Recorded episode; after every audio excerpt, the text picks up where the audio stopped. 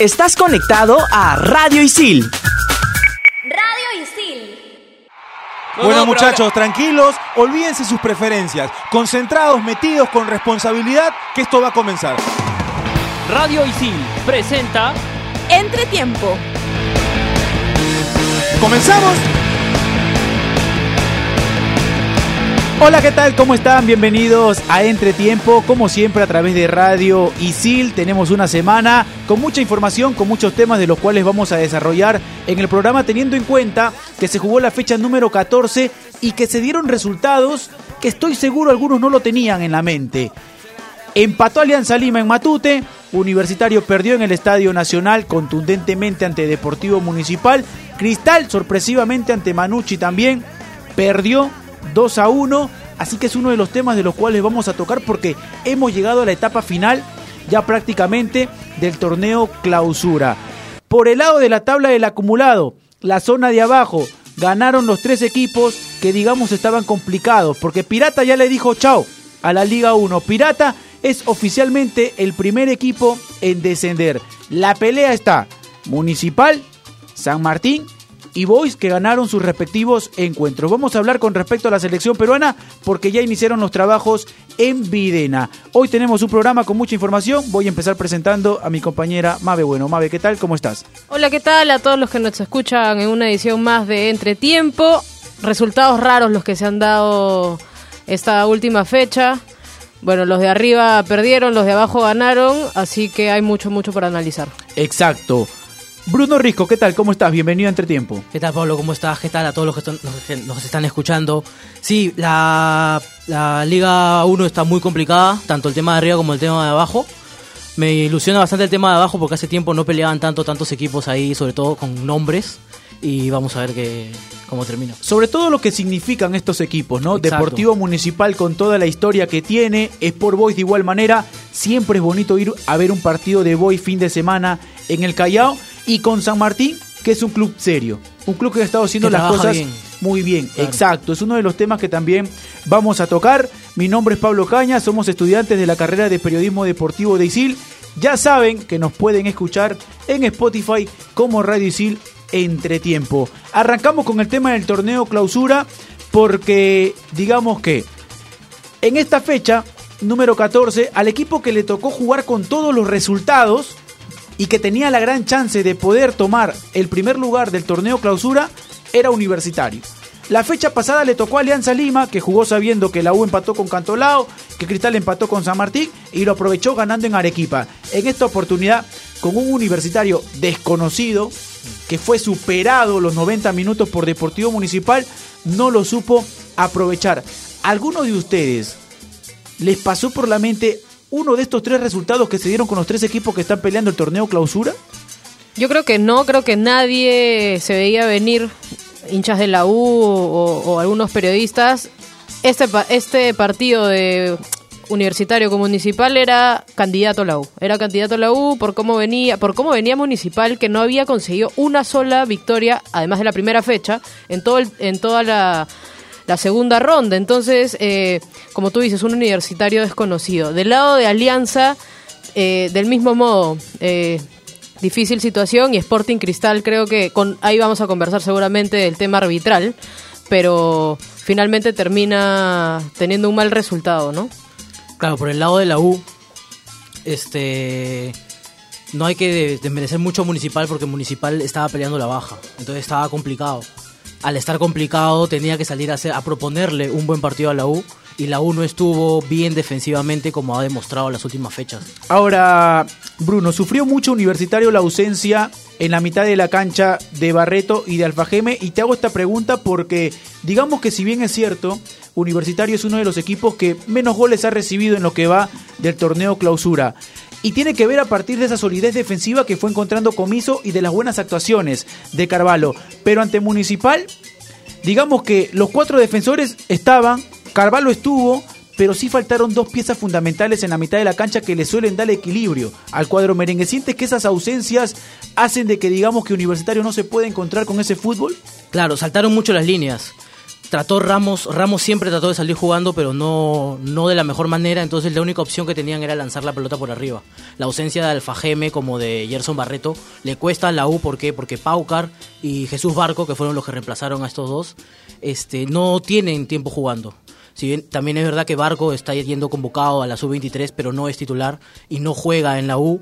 Y Emanuel, Paucar, desde que llegó con Miso, es como un marginado que lo ha dejado a un lado y no lo usa. Entonces, Exacto. pedirle a jugadores que no vienen este, realizando, no vienen teniendo minutos, que jueguen un partido tan complicado contra un municipal que viene peleando la baja, que, que tenía que salir a ganar, Lo salió a jugar así Municipal, ¿ah? claro, salió Lo a termina ganarlo. saliendo a ganar el partido y hay jugadores interesantes en Municipal.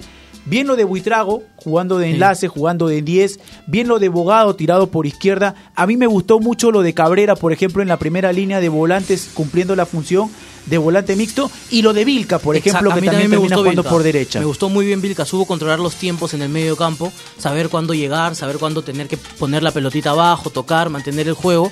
Y tenía ese, ese pase filtrado que no veía hace tiempo, que tienen buenos jugadores. Ahora, tú decías, Pablo, que habían estado los cuatro defensores de la U, pero a mi parecer, eh, por nombre estaba, ¿no? Brian Velarde, Por derecha. po- por, derecha cuando él es central, ¿no? Sí. Finalmente lo termina usando por derecha. Ya lo había hecho, en, algún, en alguna ocasión comiso lo había utilizado ahí, pero el titular ahí es Corso, ¿no? Cerrado. Y además Kina, que si bien ha jugado algunos partidos de central, de repente no con la continuidad, lo, lo había jugado con Velarde, no con Ramos, no en todos los partidos, ¿no? Entonces, Mal partido de Ramos, ¿no? mal partido. Sí, Entonces totalmente. creo que la línea, si bien tenía los nombres, no tenía eh, el funcionamiento que Comiso ha venido buscando y la primera línea de volantes que habíamos conversado ya, que era el equilibrio de, de universitario, te das cuenta que sin Alfajeme pierde muchísimo, ¿no? Pierde muchísimo. Le entraron mucho por el medio a la U. Bien, como bien comentaban, esos pases filtrados hicieron mucho daño porque no había nadie que corte. Lo que le resta a Universitario, Ayacucho de local, tiene que jugar en Cajamarca ante UTC y tiene que jugar con Real Garcilaso de local. Ahora pasamos al tema de Alianza Lima porque es el puntero del torneo clausura y los tres partidos que le quedan al cuadro blanqueazul. Va Juliaca a jugar con Binacional, tiene que jugar de local con Sport Huancayo y cierra con Unión Comercio de visita. Qué partido que se le viene a Alianza Lima porque también tiene algunas ausencias no va a poder contar por acumulación de tarjetas amarillas con Federico Rodríguez, con Rinaldo Cruzado y con Aldair Salazar, sumándole la pérdida de Pedro Galese porque va a estar con la selección peruana, los de la sub-23, Caro, eh, me parece que también lo de Fuentes, que son futbolistas que han estado siendo considerados por parte de Pablo Bengochea, y por lesión lo del el Gato Cuba, que también es una de las dudas para lo que va a ser el partido el día domingo del cuadro blanqueazul. No aprovechó esa gran oportunidad Alianza Lima porque digamos que luego del empate los resultados eran como para que Alianza pueda sacar una ligera ventaja que le permita ir con tranquilidad a jugar en Culiaca. Ese partido contra Alianza Universidad eh, tenía que ganarlo. Es el partido del local que empata. Era el- los tres puntos que necesitaba para separarse de los que tenía atrás. Sobre todo teniendo en cuenta el resultado de Sporting Cristal. Ahora, el partido no solamente se le viene complicado a Alianza, sino también a Sporting Cristal porque juega en Arequipa y Alianza juega en Juliaca. Es el momento de que la U tiene que demostrar la localidad y ganarle a Ayacucho. Una oportunidad más, digamos, por ese lado para Universitario. Por el lado de Cristal tiene que jugar con Melgar de visita, tiene Alianza Universidad de local. Ojo con este equipo que ya difícil. complicó. Juega bien, ¿ah? Exacto. Te quita la pelota. Y lo de Binacional de visita. Digamos que por ese lado. Ahora, Alianza se le termina complicando Mave cada vez que un equipo tiene una lectura de no hacerle faltas a Alianza Lima cerca al arco de ellos. Así es. Que, que finalmente es este. O sea, los entrenadores estudian a los equipos, ¿no? En el caso del partido que se jugó el sábado, como tú bien comentas, se hicieron pocas faltas, Alianza no tuvo cómo llegar, le quitó la pelota o intentó quitarle la pelota a la, a la Alianza Universidad y finalmente terminó empatando el partido. Creo que un resultado justo por lo que se vio en el campo, ¿no? Exacto. Ahora, el tema del clausura, por cómo va la tabla, puede que dos equipos terminen coincidiendo en puntos. Si en caso hay igualdad de puntaje por parte de dos equipos, hay un partido de definición que se tendría que hacer dentro de las 72 horas. ¿Tú te imaginas un clásico ahí, Pablo? Sí, está la posibilidad, está la posibilidad. Ahora, hay un equipo que ya dejó la Liga 1, que es Pirata. Y en la voz del hincha tenemos una pregunta interesante. ¿Qué equipo acompañará a Pirata en la segunda división? Vamos a escuchar la voz del hincha.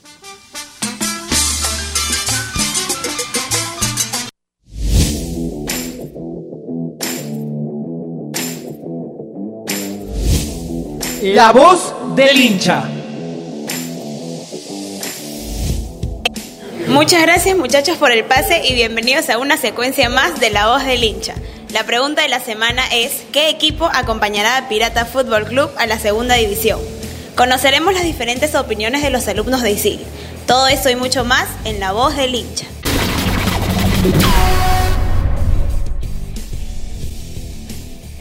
Estamos aquí con... Michael Ipanaque. Hola Michael, ¿qué equipo acompañará a Pirata Fútbol Club a la segunda división? Yo creo que va a descender Sa- San Martín porque eh, viene de, partidos eh, donde no demuestra que, está a la altura. El último partido de ayer lo pudo ganar con, contra Lavallejo, pero se le vienen tres partidos contra... Los últimos tres partidos choca con Cantolao. El penúltimo, que es el más fuerte, pienso yo, porque va a chocar contra Muni. Y el último con Ayacucho, creo que tiene eh, los partidos más difíciles en lo que resta de- del torneo y yo creo que es el equipo que va a descender. Hola, ¿tu nombre? Jonathan Corcuera. Hola Jonathan, ¿qué equipo acompañará a Pirata Fútbol Club a la segunda división? Eh, yo creo que el equipo que el segundo equipo que va a descender en, en la Liga 1 va a ser el Sport Boys porque bueno, ahorita se encuentra en la posición 16 del tor- de la tabla acumulada con 31 puntos a 3 de Deportivo Municipal y está ahí parejo con San Martín. Muy difícil porque en estos momentos tiene tres partidos finales claves para ellos, en los cuales va a salir a Huánuco eh, en esta fecha que viene, va a salir a Huancayo en la última y este, se va a enfrentar a Binacional que también pelea por el título del clausura eh, en la penúltima fecha. Entonces creo que va a ser este, tres partidos claves para, para el Boys que definitivamente tiene que ganar los tres y esperar una caída de, de Municipal y de San Martín para poder este, salvarse de la zona de descenso, creo yo. En mi opinión, el equipo que creo que acompañará a Pirata Fútbol Club a la segunda división es el Sport Boys por los rivales que le toca enfrentar y porque en la mayoría de sus tres partidos son de visita. Entonces creo que se le dificultaría un poco. Paso la pregunta a la mesa y esto fue La Voz del Hincha.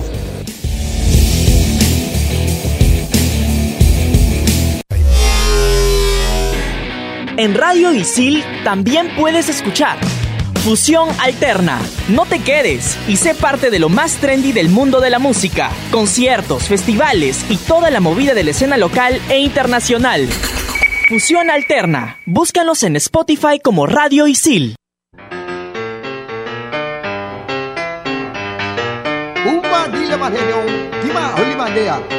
Ahí estaba la pregunta, ¿qué equipo acompañará a Pirata en la segunda división? Hay tres equipos que están peleando el tema de la permanencia. Municipal que le ganó muy bien a Universitario de Deportes, lo de Boys y lo de San Martín. Qué triunfo que metió San Martín, ¿ah? sabiendo que Municipal había ganado, que Boys de igual manera. Y vamos a repasar los partidos que le quedan a estos tres equipos. Municipal tiene que jugar de visita con Pirata, tiene que recibir a San Martín, que lo más seguro es que sea en el Callao, y de visita con Manucci. Aparece Boys, que tiene una visita complicada. Alianza Universidad.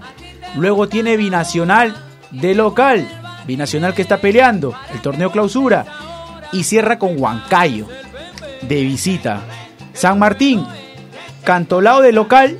Partido clave con Municipal de visita. Y cierra con Ayacucho de local. Creo que este fixture para San Martín se le termina acomodando. Sí, eh, no dejan de ser partidos duros, pero sabe, sabe que son rivales directos.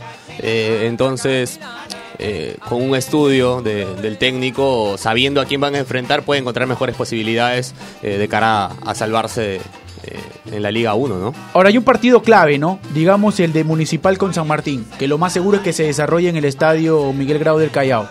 Sí. Partido clave. Sí, pero habría que ver cómo llegan los otros. Porque si la diferencia es muy mínima o la diferencia es amplia, un empate para ambos, un punto cada uno. La diferencia es no de tres. La diferencia es de tres. un Ponte que punto- lleguen con esa diferencia. Un punto Pase para cada partido uno y a desciende de- a favor de- Eh, de claro, San Martín. municipal, municipal le lleva tres puntos ahora a San Martín. Claro. Claro. Imaginemos que llegan así.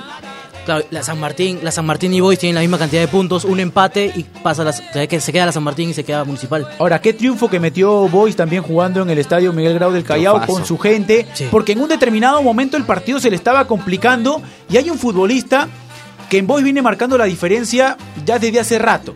Se puso el equipo al hombro en el segundo tiempo, el Chucho Chávez, y tenemos sus declaraciones, vamos a escuchar lo que dijo el 10 del Boys. Jesús, ¿qué rescata de este empate ante, ante Universitario? Bueno, creo que rescato que fu- fuimos eh, sólidos en la defensa. eh, por ahí eh, debemos trabajar un poquito más en el ataque, en hilvanar más jugadas. eh, estamos excediendo mucho al pelotazo, sabiendo que tenemos dos grandes arriba. Eh, hoy día no nos funcionó, en otros partidos sí nos había funcionado. Esto, eh, yo creo que si, si por ahí eh, tratamos de jugar un poco y, y después jugar un poco el pelotazo, podemos eh, llegarle al arco rival. ¿Te, fácil, ¿no? te sorprendió que la U haya salido a apretar desde un No, comienzo? no, no, sabíamos que iba a ser así, ellos están punteros por eso, ¿no? Ellos, eh, sobre todo acá en Lima, eh, sabíamos que iba, iba a jugar así, de igual a igual, un partido de ida y vuelta. No hubo muchas ocasiones para ninguno de los dos en realidad eh, y fue muy, muy, muy trabado en el medio campo, ¿no? Ahora se viene, se viene Piratas, un partido clave, ¿no? Un dos, rival- partidos, dos partidos clave, ¿no? Piratas allá, partido duro, eh, sabiendo que ellos esto, han mejorado y jugaron ayer muy bien contra Alianza y después viene San Martín. Tenemos que tratar de ganar. Radio Isil. Estás conectado a Radio Isil.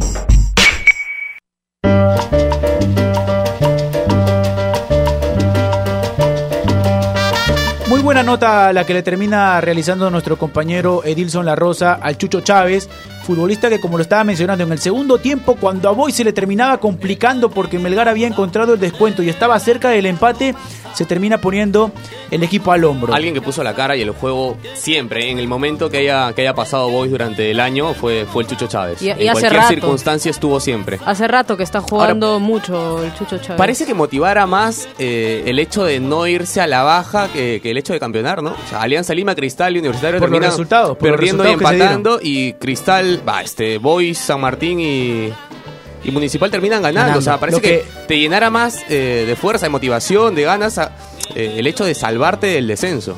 Ahora, Porque lo no, que- no es que... o sea, planteémoslo, ¿no? No es que Municipal tenga mejor equipo que Universitario. Línea por línea, no. Son situaciones totalmente Sí, sí, distintas. yo sé, ¿no? yo sé, yo Son sé. situaciones totalmente distintas. Ahora te está jugando la baja. Sí. Algunos están jugando el tema de asegurar algún cupo para un torneo internacional. Sí. Y muchos Otros jugadores se juegan el quedarse en la Liga en la Liga 1. Y, y- y otros futbolistas se terminan jugando el hecho de que algunos equipos los terminen viendo, se puedan mostrar para que se venga un mejor 2020. Pero bueno, hemos tocado el torneo clausura, está bonito, vamos a esperar el desenlace. Y la selección peruana arrancó ya los entrenamientos en Videna sin Cueva y sin Carrillo. Les hago la pregunta, ¿qué les deja esta convocatoria de Ricardo Gareca para lo que van a ser los partidos ante Colombia en Miami y ante la selección chilena en el Estadio Nacional. ¿Les sorprendió que no suene el nombre de Cristian Cueva en ese momento? Yo creo que se lo merece. Ya merecía una desconvocatoria por parte de Ricardo Gareca. Es Ahora- más, yo creo que Cueva ojo, fue el principal culpable de tanta contradicción de Ricardo Gareca en ciertas conferencias de prensa. Ojo, ojo que hay una información a partir de un pedido del futbolista. Sí, sí, sí, eso es cierto. Pero ya, saquemos de lado ese pedido futbolístico porque está con problemas familiares, Personales. tal vez emocionales, familiares. Eh, merecía la convocatoria Cueva en esta, en la anterior entre, entre Uruguay, y fren- frente a Uruguay y Uruguay, y la anterior de esa frente a Brasil y, y Ecuador. Merecía él la convocatoria por, fútbol, por lo futbolístico. Cerremos No, ese tema. No venía jugando, no venía jugando en su equipo y digamos que con la selección peruana tampoco es que Ricardo Gareca había encontrado un futbolista que pueda decir, lo voy a poner de enganche a este futbolista, me va a rendir en el 4-2-3-1 y a Cueva lo puedo dejar en la banca y si es que no encuentra equipo lo puedo terminar dejando ya fuera de la convocatoria. Todo lo demás queda, queda fuera de contexto. Los problemas emocionales que pueda tener, que los viva él, que los supere él. Ahora, O sea, sí. nosotros hablamos de, lo futbolístico. No está jugando Sí. bien, no está jugando tampoco. No está jugando. En la selección no ha rendido. Nosotros sabemos lo que re- rinde Cristian Cueva con la selección. Lo vivimos en las eliminatorias rumbo a Rusia. No, les, no lo está haciendo. Ahora, el tema pasa, y hoy sí creo que tendríamos que enfocarnos porque está Benavente, está Sergio Peña.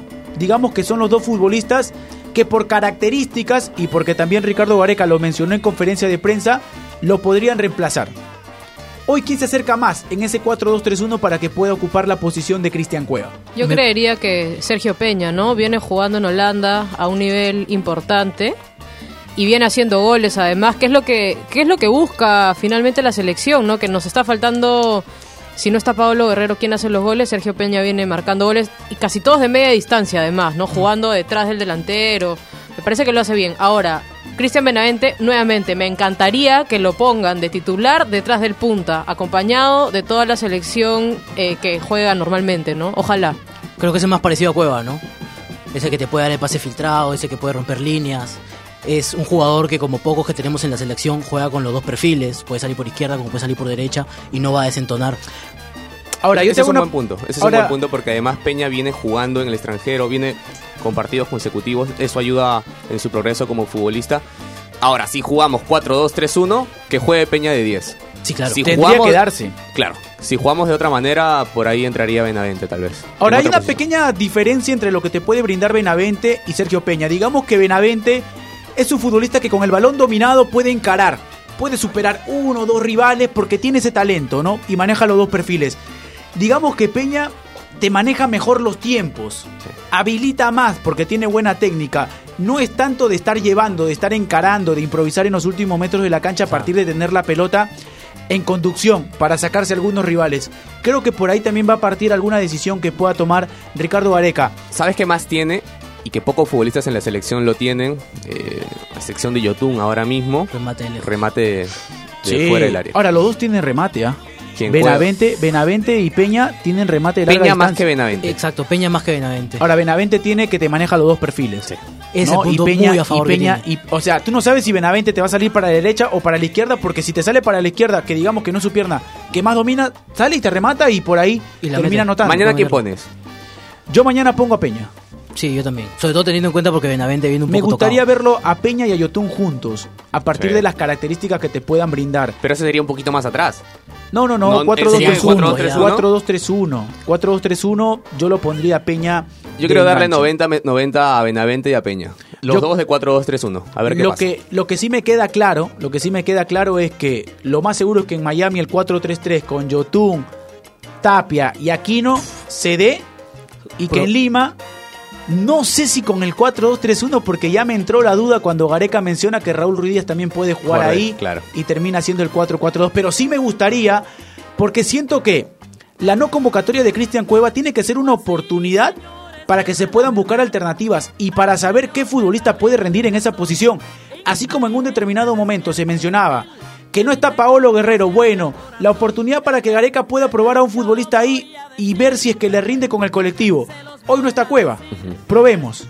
Sí. Probemos porque de repente tú no sabes si Cristian Cueva más adelante se va a poner las pilas, se va a recuperar y va a conseguir un equipo o si es que va a estar Igual. con este mismo rendimiento, con estas mismas actitudes que no son favorables para el crecimiento, para el desarrollo de lo futbolístico. Cuando Ah, probamos el 4-3-3, perdóname, mami, cuando probamos el 4-3-3 frente a Brasil, con Tapia, Aquino y Yotun, yo sentí que no, no le debimos cambiar más. Al menos en la mitad de la cancha. Esos tres, ¿Cuál, cuál, cuál? el 4-3-3. Pero Tapia, Yotun, Aquino. Pero para jugar de visita. ganamos la posesión del balón, ojo, y ganamos la mitad del campo. ¿ah? Pero no Eso es- claro. no le ganamos la mitad del campo a Brasil, no lo dejamos No. jugar en la, mitad, en la mitad del campo, no lo dejamos Cuando- jugar. cuando Ah, YouTube- que lo cuando- hayamos incomodado no es ganarle la mitad de la cancha. Ganarle la mitad de la cancha es quitarle la pelota, tenerla, empezar a tocar, como Perú muchas le- veces lo cuán- hace. ¿Cuántos le quitan la posesión de balón a, a- a Brasil? en Brasil no llegó a... Sí, claro. A partir de Sí, claro. yo te digo, el Pero le- 4-3-3 fue de visita minutos. me parece bien, pero Hay de minutos local en el partido donde Sí, le ganamos local la- donde le quitamos Hay minutos donde le quitamos la, la posesión del balón. Pero eso teniendo en cuenta Hay que minutos. Yotun está en su mejor nivel. Cuando Yotun esté en su mejor nivel, no hay nadie que lo pueda parar. Más que eso cuando aquí no cuando aquí no entra. Hoy aquí no es más que Tapia. Exacto. Ahora vamos a seguir con el bloque y tenemos el baúl del Chino Doy porque tenemos ahora a un delantero como Franco Navarro. Vamos con el baúl del Chino Doy.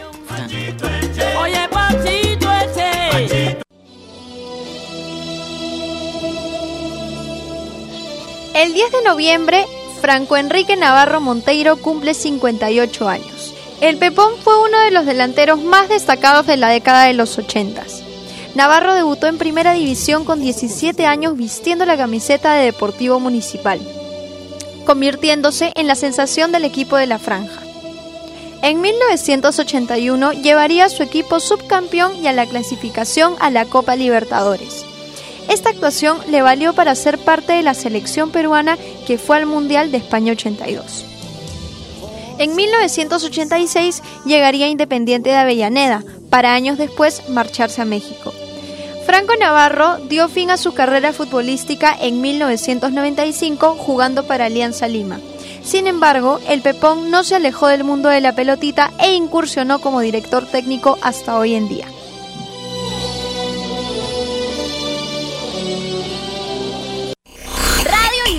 Estás conectado a Radio Isil.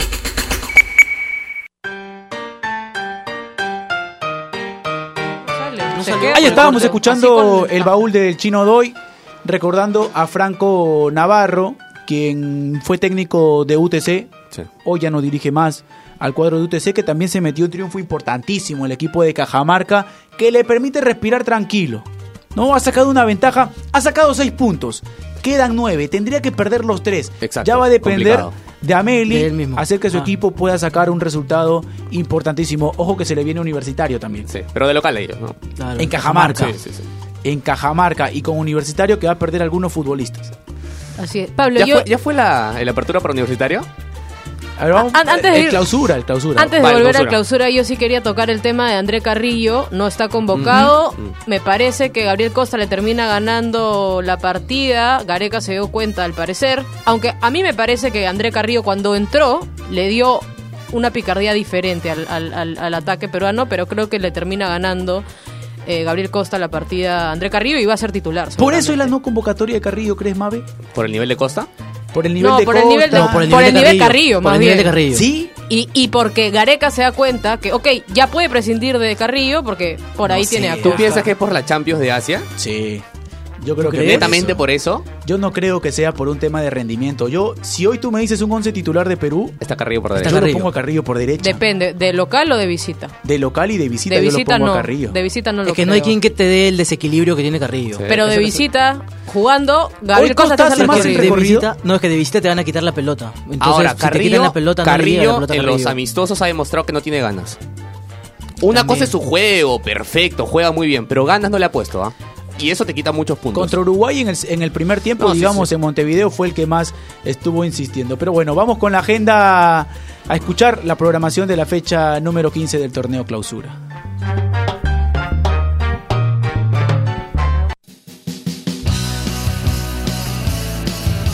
Por la fecha 15 del torneo Clausura Liga 1 Movistar se enfrenta Real Garcilaso con UTC el viernes a las 3 y media de la tarde. Ese mismo día, Carlos Manucci ante César Vallejo a las 8 de la noche. El sábado arranca con el partido entre Unión Comercio y Sport Huancayo a las 11 de la mañana. Seguido ese partido, Piratas enfrenta a Deportivo Municipal a la 1 de la tarde. Melgar y Sporting Cristal a las 3 y media y cierra la jornada del sábado el partido entre Universitario y Ayacucho a las 8 de la noche. El domingo, San Martín se enfrenta a Cantolao a las 11 de la mañana. Alianza Universidad ante Sport Boys a las 3 y cierra la jornada el partido entre Binacional y Alianza Lima a las 3 y media de la tarde. Estás conectado a Radio Isil.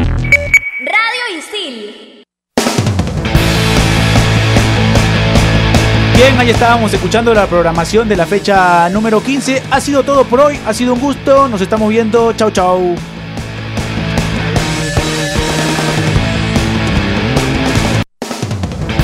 Radio Isil presentó Entretiempo.